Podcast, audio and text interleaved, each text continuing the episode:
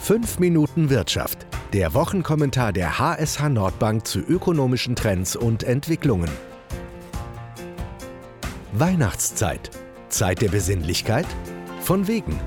Mit dem Brexit, der italienischen Anti-EU-Politik und dem weiter schwelenden Handelskonflikt zwischen den USA und China befindet sich die Weltwirtschaft derzeit in einer so prekären Lage wie selten zuvor. Hilft jetzt nur noch hoffen? Herzlich willkommen zu einer neuen Ausgabe von 5 Minuten Wirtschaft. Heute mit Chefvolkswirt Cyrus della Rubia.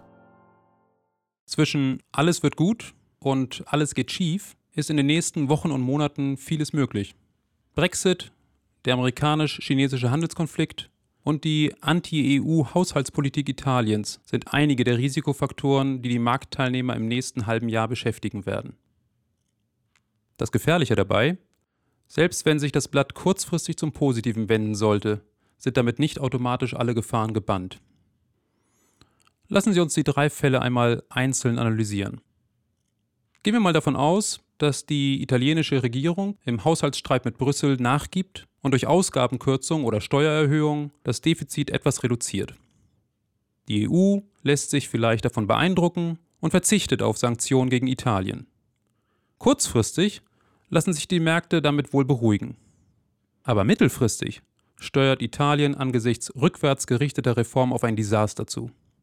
Die Kombination von wirtschaftlicher Stagnation, einer höheren Verschuldung und steigender Zinsen könnte dazu führen, dass Italien nach spätestens zwei Jahren vor zwei Alternativen steht.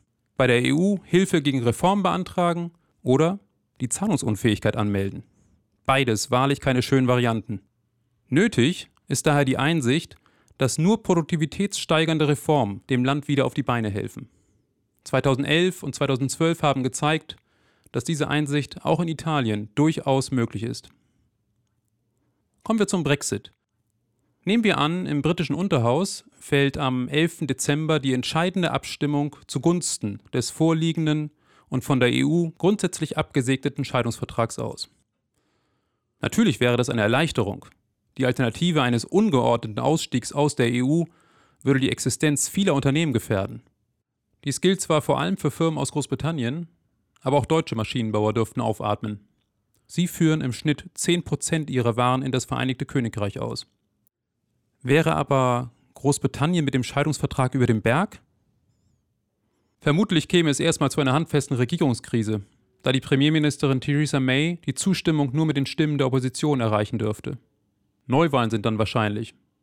Der innenpolitische Streit über das endgültige Verhältnis zu der EU wird anhalten, die Spaltung des Landes sich möglicherweise vertiefen.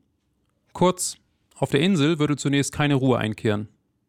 Aber immerhin, der disruptive Fall eines harten Brexit wäre abgewendet. Was ist schließlich mit dem Handelskonflikt zwischen den USA und China? US-Präsident Donald Trump hat beim G20-Gipfel in Buenos Aires mit dem chinesischen Präsidenten Xi Jinping einen Waffenstillstand vereinbart. Man will 90 Tage verhandeln und die USA haben angekündigt, bei einem ausreichenden Ergebnis auf Zollerhöhung von 10 auf 25 Prozent zu verzichten.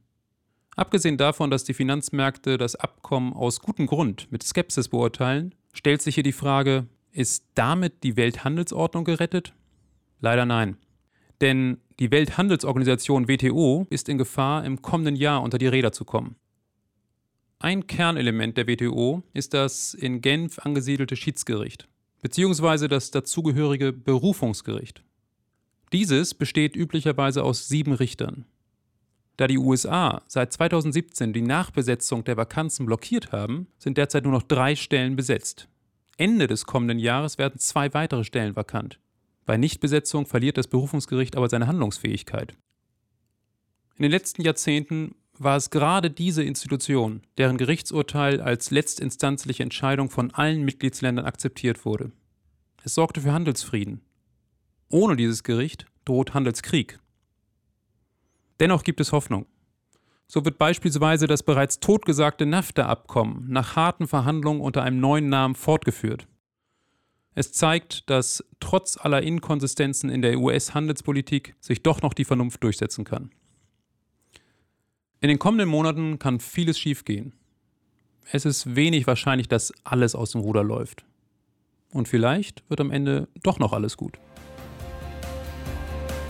Das war 5 Minuten Wirtschaft, der Wochenkommentar der HSH Nordbank mit Cyrus Della Rubia.